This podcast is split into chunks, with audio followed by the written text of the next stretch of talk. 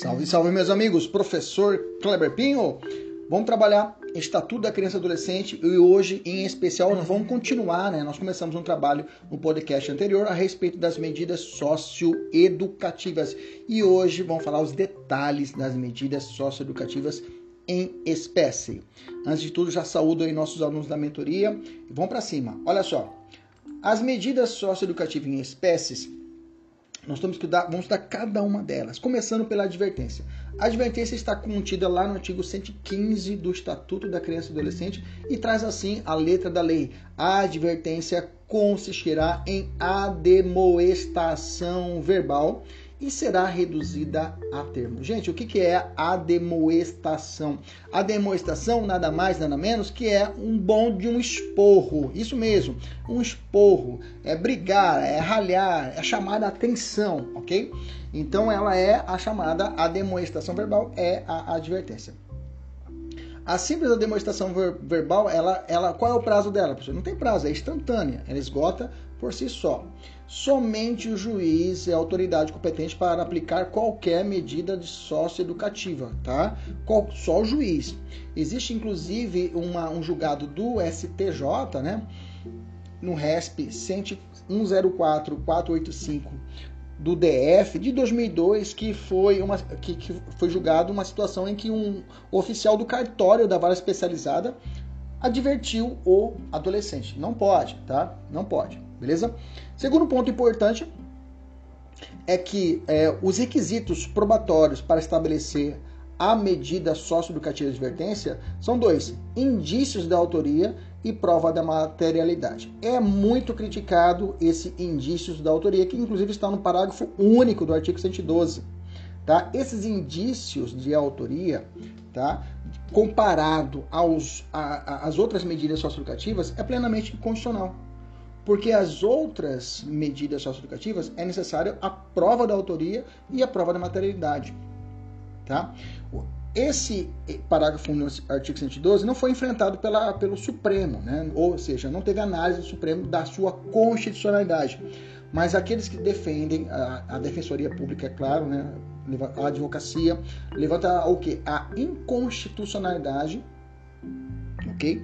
Desse estabelecimento, dessa situação que determina o que? Essa, é, essa mitigação né? do, do ampla defesa e contraditório com essa determinação do ECA, beleza? Só corrigindo, é o parágrafo único do artigo 114, né? Parágrafo único do artigo 114 e não 112. Vamos corrigir aqui, tá? 114 que vai estabelecer isso. Vou até colocar aqui já. O parágrafo número 114 fala assim: a advertência poderá ser aplicada sempre que houver prova da materialidade e indícios suficientes da autoria, ok? Indícios suficientes da autoria. Então, uma que precisa. É, só indícios suficientes já basta para poder receber uma condenação, ou seja, uma determinação, uma medida socioeducativa. Como eu disse, o parágrafo único, né, o material, a inconstitucionalidade material do parágrafo único, não vou colocar aqui, do parágrafo único parágrafo único do artigo 114, porque 114 não foi enfrentado, não tem posicionamento supremo quanto a isso. Mas em provas de defensoria pública, prova de, de, de OAB, isso pode ser muito bem defendido, ok? No sentido que ao estabelecer uma punição judicial sem exaurir o arcabouço probatório, fere claramente a ampla defesa e contraditório. Tá? O artigo 5 inciso 55, tá?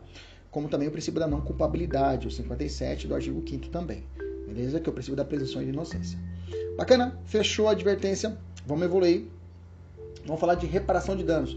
O artigo 116 fala assim: em se tratando de ato infracional, é, com reflexos patrimoniais, tem que ter reflexo patrimonial, toma cuidado. A autoridade poderá, olha o verbo, poderá determinar se for o caso, olha só, poderá, e se for o caso, que o adolescente, olha lá como fala o ECA, que o adolescente restitua a coisa promova o ressarcimento do dano ou, por outra forma, compense o prejuízo à vítima. Parágrafo único, havendo manifesta impossibilidade, a medida poderá ser substituída por outra adequada. Bacana? Então, toda vez que eu tiver um ato infracional que tenha reflexo patrimonial, quebrar uma, uma vidraça, por exemplo, quem vai pagar a conta, toma cuidado, é o adolescente infrator. Tá? Não se fala menor infrator, pelo amor de Deus. Tá? Não existe mais essa nomenclatura. Adolescente infrator. Tá? Por da Constituição de 88 a gente utiliza essa não existe mais o código de menores. A gente utiliza essa nomenclatura. Então, o adolescente infrator, ele é ele que paga a conta. Não são os pais, como ocorre no mundo do direito civil. Tá? Lá o artigo 932, inciso 1 do Código Civil, determina que os pais são responsáveis pelos seus filhos. Aqui no mundo do ECA, a responsabilidade é subjetiva, igualzinho no direito penal. Quem vai ter que pagar a conta é o adolescente. É o adolescente. Aí o aluno me pergunta, professor, e se os pais, isso pode ser até uma questão, uma dissertativa, se os pais, de livre e espontânea vontade, repararem o bem? Bom, a doutrina entende que a determinação, se eles realizarem o pagamento, que a determinação gerará manifesto enriquecimento ilícito por parte da vítima. Que aí o pai paga e o adolescente paga, então não dá. O, a vítima vai ficar enriquecida de forma ilícita. Sendo assim, o caminho a ser tomado é a substituição, caso o juiz não tenha aplicado a medida. Ou se ele já aplicou, a extinção. A extinção, a extinção dessa medida. Tá entendendo? Então, se os pais, e às vezes acontece isso na prática, os pais vão lá e fazem a quitação. Eles vão lá e fazem um pagamento. Nesse caso, Seabra, Gustavo, Se, Gustavo Civi Seabra, né? Que traz esse posicionamento, ele fala: se já pagou, extinguiu. Se ainda não se, aliás, se já determinou a medida, extinga de medida. Agora, se caso ia determinar a medida, tem que aplicar outra medida socioeducativa. Beleza? Outro mais, mas se o adolescente não tiver condição de reparar o dano, como eu já falei, aí o juiz vai ter que substituir por outra, bacana? Mas se o adolescente tiver condição de reparar o dano, o juiz, o juiz determina a medida e mesmo assim ele não repara, não paga. Poderá ser aplicada a chamada internação sanção do artigo 122, inciso 3, que nós falamos, já, vamos falar agora sobre isso, tá? O 122, inciso 3 fala isso, se caso o adolescente frator ele não, é, não, não, não cumpre a medida socioeducativa antes determinada, o juiz aplica a ele uma internação sanção e ele pode ficar até três meses internado. A doutrina vai falar que não, por se tratar de medida de execução instantânea, reparação instantânea. É diferente da prestação de serviço, é diferente da semi-liberdade. A como advertência, a reparação de danos é instantânea, não tem prazo. Então não teria como estabelecer que houve uma reiteração de, de, de, de atos pelo menor pelo, pelo adolescente infrator. Porque o 122 fala assim, o 3. Ele vai receber a internação sanção por descumprimento reiterado, reiterado e injustificável da medida anteriormente imposta. Reiterar, gente, é mais de uma vez. É mais de uma vez. Então, se ele deixou de pagar a reparação, não foi mais de uma vez, é instantânea. Então, não há que se falar na internação sanção nesse fato. Tá? Além disso, a lei, a lei prevê expressamente a substituição por outra, não havendo outra decisão a ser proferida. Tá? Está no artigo 116, né? parágrafo único. Havendo manifesta impossibilidade, poderá se aplicar substituída por outra adequada. Bacana? Vamos falar agora de prestação de serviços. Vamos falar da prestação de serviço, tem coisa bacana aqui para vocês, tem até posicionamento de inconstitucionalidade. Vamos lá. Esse posicionamento de inconstitucionalidade são importantíssimos para nossas provas de segunda fase, dissertativas. Artigo 117 abre assim a, a prestação de serviço. A prestação de serviços comunitários não é no McDonald's, viu gente? O cara não vai trabalhar no McDonald's, presta atenção, é comunitários. Consiste na realização de tarefas gratuitas e é, de interesse geral, por período não excedente a seis meses, ok? Não excedente a seis meses. Bacana? Junto a entidades assistenciais, hospitais, escolas e outros estabelecimentos congêneres, bem como em programas comunitários ou governamentais. Parágrafo único. As, as tarefas serão atribuídas conforme as aptidões do adolescente, devendo ser cumpridas durante jornada máxima, vamos anotar essa jornada importante, de 8 horas semanais. Cuidado, não é 8 horas dia, não é jornada normal trabalhista, tá? É 8 horas semanais aos sábados, domingos e feriados. Em dias úteis, de modo a não prejudicar a frequência escolar ou a jornada normal trabalho. Entendeu? Então ele vai trabalhar 8 horas semanais, podendo ser aos sábados, domingos e feriados. Se for dia útil, não pode atrapalhar a escola e não pode atrapalhar a jornada normal que o cara trabalha. Qual o período? Não pode exceder seis meses. É, é, pode trabalhar pessoa jurídica, é, em, em, pessoa jurídica, no McDonald's? Não, tem que ser trabalhos comunitários, né, junto a, a entidades assistenciais, hospitais, escolas, outros mais. Bacana, tranquilo. Então é tarefa gratuita, tá? Não tem salário aqui, não é trabalho do preso. Ah, professor, pode fazer a remissão da pena a cada três dias trabalhado? Não, não tem nada a ver aqui com o preso condenado, tá? Prestação do serviço não tem nada a ver com o trabalho do preso, que lá pode remir a pena. Aqui não tem nada a ver. Cuidado.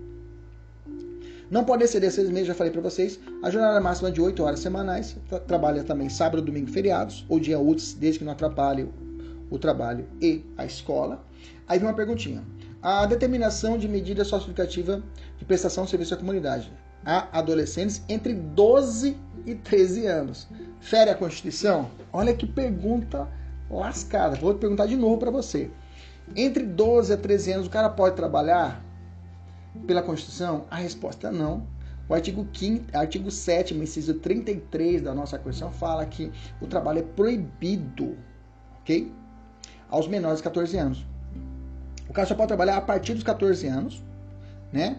É, é, é, com, até, até, os, até, até 14 é, anos como aprendiz, e aí, dos 16 aos 18, ele pode trabalhar em qualquer emprego, desde que não seja insalubre, perigoso e noturno.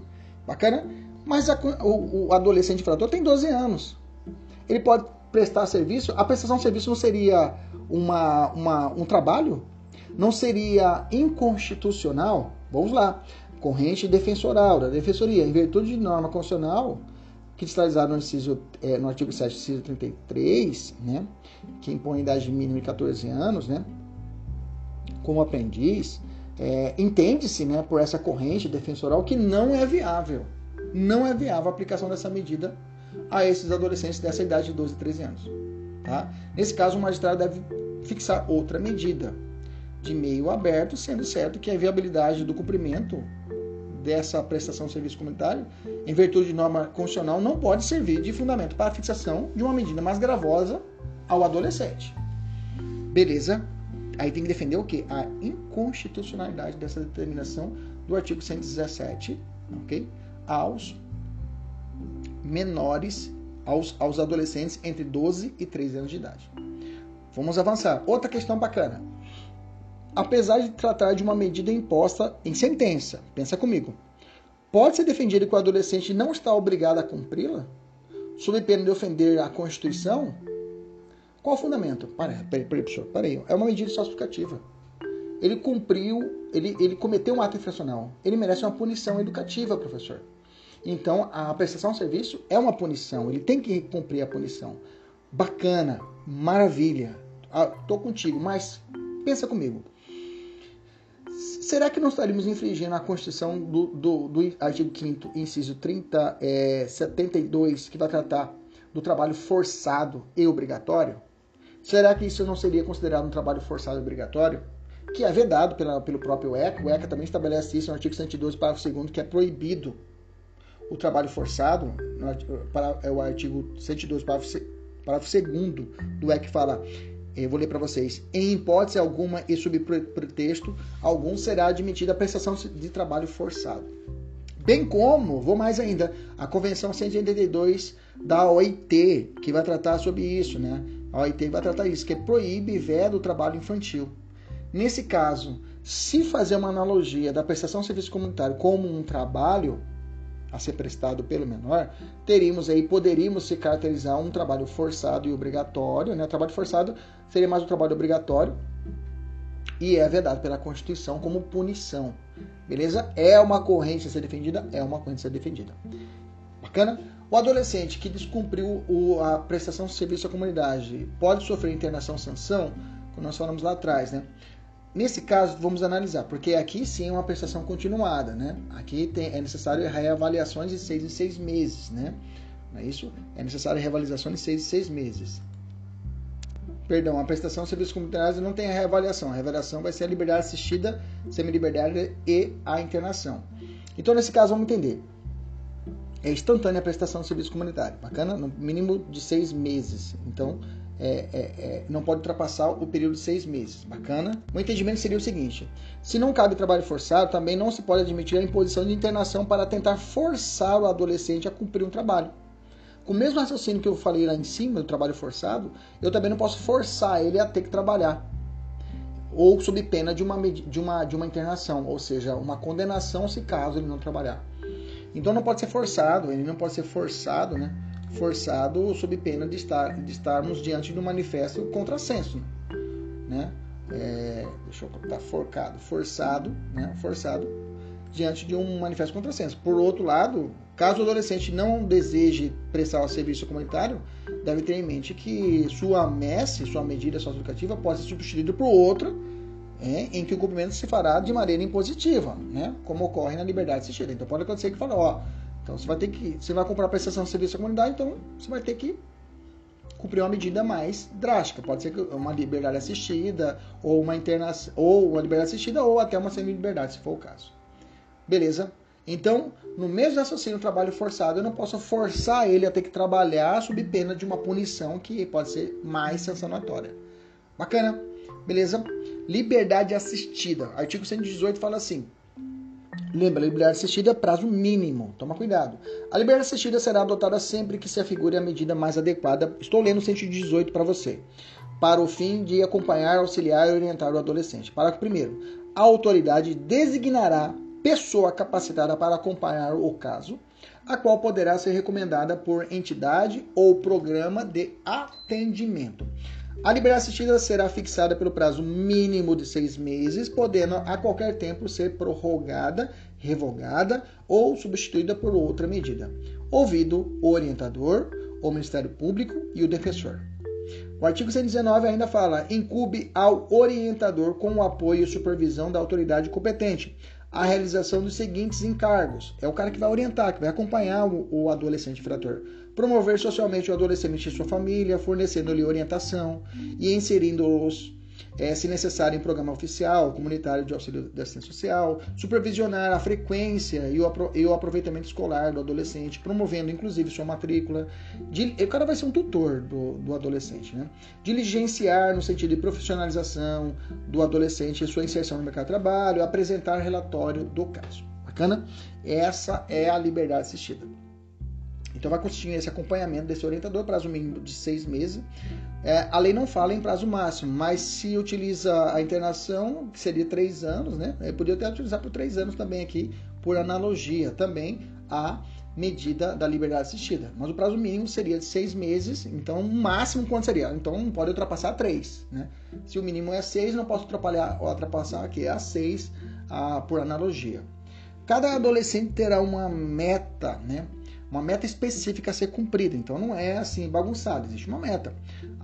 Quem vai estabelecer isso é o plano individual de atendimento. Né? Nós teremos aqui uma, uma aula sobre o SINASE, né? que inclusive vai fazer o procedimento das aplicações das medidas socioeducativas. É importante que você assista, tá? E aí a gente vai entender mais do SINASE, tá? O artigo 52 fala que o cumprimento das medidas socioeducativas em regime de prestação de serviço à comunidade, liberdade assistida, semi-liberdade ou internação. Estou lendo o artigo 52 do SINASE dependerá de plano individual de atendimento, é chamado PIA, né?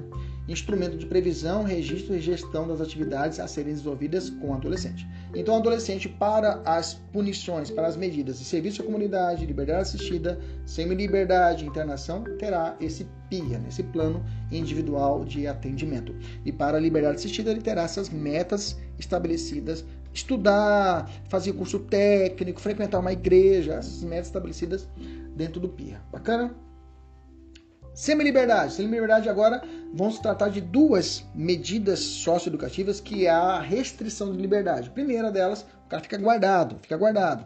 Semi-liberdade. É, o, o regime semi-liberdade, guardado que eu falo em termos, tá, gente? Que eu vou explicar para vocês pode ser determinado desde o início ou como forma de transição para o meio aberto, ou seja, pode ser desde o começo ou pode ser progressivo. Isso a gente chama de liberdade assistiva originária, tá? Que quando desde o começo o juiz já determina, o juiz de conhecimento já determina que ele fique é, dentro do sistema, né? Nessa, do sistema da semi-liberdade, ou é, derivada, que é outra classificação, é quando ele progride de regime, né? Ele sai da internação e vai para a semi-liberdade, beleza? Tranquilo? É uma espécie de progressão que é a chamada liberdade, semi-liberdade é, derivada. E a semi-liberdade originária é quando o juiz determina de origem. Ah, eu acho que você entendeu, né? Continuando. Estou continuando lendo o artigo 120. Vírgula. Possibilitada a realização de atividades externas independentemente de autorização judicial. Grifa esse independentemente até rasgar o caderno. Não, não rasga não. Cai muito em prova isso, tá? Independentemente de autorização, ele tem o direito, tá? um direito aqui estabelecido pelo ECA, dessas atividades externas. Parágrafo primeiro, são obrigatórias a escolarização, olha lá, obrigatória a escolarização e a profissionalização, devendo sempre que possível ser utilizados os recursos existentes na comunidade. Parágrafo segundo, a medida não comporta prazo determinado, é igualzinho à internação, tá? Aplicando o que couber as, as disposições relativas à internação. Então, não tem prazo determinado, mas o máximo que não pode ultrapassar o que? Três anos. Pelo regime semi-liberdade, o adolescente realiza atividades externas durante o dia, sob a supervisão de uma equipe multidisciplinar e fica recolhido à noite. Toma cuidado aqui para você não confundir, tá? E, o, a semi-liberdade ela é mais, ela é mais parecida com, a, com o regime aberto do adulto. O regime aberto do adulto é isso. Ele fica durante o dia na rua e à noite ele, se, ele vai se recolher a, uma casa de albergue. Já o, o semiaberto do adulto não é isso. O semiaberto do adulto, o cara fica guardado. Ele fica dentro de uma colônia agrícola industrial. ok? A semi-liberdade, então, ele aparece mais com o regime aberto do, do adulto do que o semiaberto do adulto. Então, a semi-liberdade aqui é, parecida com o regime aberto do adulto. Ele fica o dia todo fazendo atividade, tem que estudar, é obrigatório a escolarização. Olha lá, obrigatório a escolarização e o professor tem que estar trabalhando. E à noite ele recolhe ao, ao, ao, ao, ao, ao estabelecimento. Bacana? Prazo máximo, três anos, já falei, é, é, é, reavaliado a cada seis meses. Não é prazo máximo, né? Como nós falamos lá atrás, né? Não há um prazo máximo, não existe um prazo máximo. Eu falei, a medida não comporta prazo determinado, né? Não comporta prazo, vamos completar aqui, não comporta prazo determinado, mas não pode ultrapassar. Vamos colocar assim para a gente poder cravar três anos. Esse prazo máximo é perigoso a gente confundir, né? E é reavaliado, sendo reavaliado a cada seis meses, sendo reavaliado a cada seis meses. Obrigatória escolarização, já falei, para a realização de atividade externa não necessita autorização judicial, isso é importante. Se ocorrer mudança na atividade externa, professor, em virtude de uma punição disciplinar, essa deve vir precedida do devido processo legal? Claro, tá? Tem que ter devido processo legal. Quem fala isso é o 74 do Sinasa que, que eu estou falando? O cara cometeu mais uma. Ele está em semi-liberdade e cometeu algo fora do estabelecimento. A pergunta é: essa liberdade dele, dessa essa, essa mudança de atividades externas, pode, o juiz pode determinar o recolhimento do sujeito? O STJ, como eu disse para vocês, qualquer sanção disciplinar tem que ser devida no processo legal. Então, quem fala isso é a lei. Falou, olha, se tiver alguma punição, alguma medida, olha, durante a manhã você vai ter que estudar aqui, aí fora não tá dando certo. Qualquer medida que aconteça isso na mudança na atividade externa, é necessário o devido processo legal, ou seja, um administrativo, um procedimento administrativo. Mas, porém, o STJ entende que o juiz pode restringir atividades externas na semi-liberdade sem o devido processo. O juiz falou: olha, a tarde não está dando certo, você não está trabalhando direito, então vem para cá ou você vai ter que fazer outra coisa. Então, essas restrições na atividade externa, pelo SINASE, necessita do devido processo legal. Mas para o STJ, não.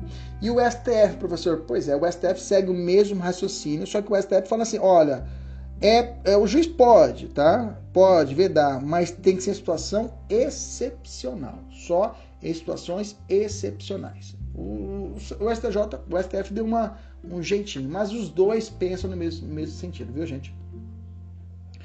Vou te perguntar, quero ver se você conhece esse termo. O que, que é uma semi-liberdade invertida? Olha só, recentemente caiu uma prova oral de defensoria pública, né? Perguntou-se para o candidato o que é uma semi-liberdade invertida. Meus amigos, semi-liberdade invertida é muito simples É, pensa semi-liberdade que acabei de explicar para você. Durante o dia ele está na rua e à noite ele recolhe ao estabelecimento, não é isso?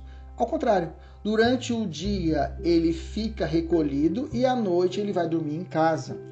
É possível? A doutrina entende que sim, tá? Por exemplo, imaginamos a seguinte situação: o, o adolescente frator cometeu um, um ato análogo a estupro e ele foi jurado de morte dentro do estabelecimento. Bacana? Então ele, ele pegou uma semi-liberdade. Imaginamos, uma semi-liberdade, né? Forcei a barra que o estupro normalmente ele vai, vai pegar um ato, uma internação, mas em tese. E ele, ele, ele foi, é, o juiz conferiu a ele uma semi-liberdade. Bacana? E ele percebe, e o juiz, diante de notícias que os, que os outros adolescentes vão matar ele dentro da, da ou cometer violações é, é, é, ao, ao, sua idoneidade é, corporal, né? vão estuprar ele dentro do, do, do, estabelecimento, o juiz fala, não, então vamos inverter.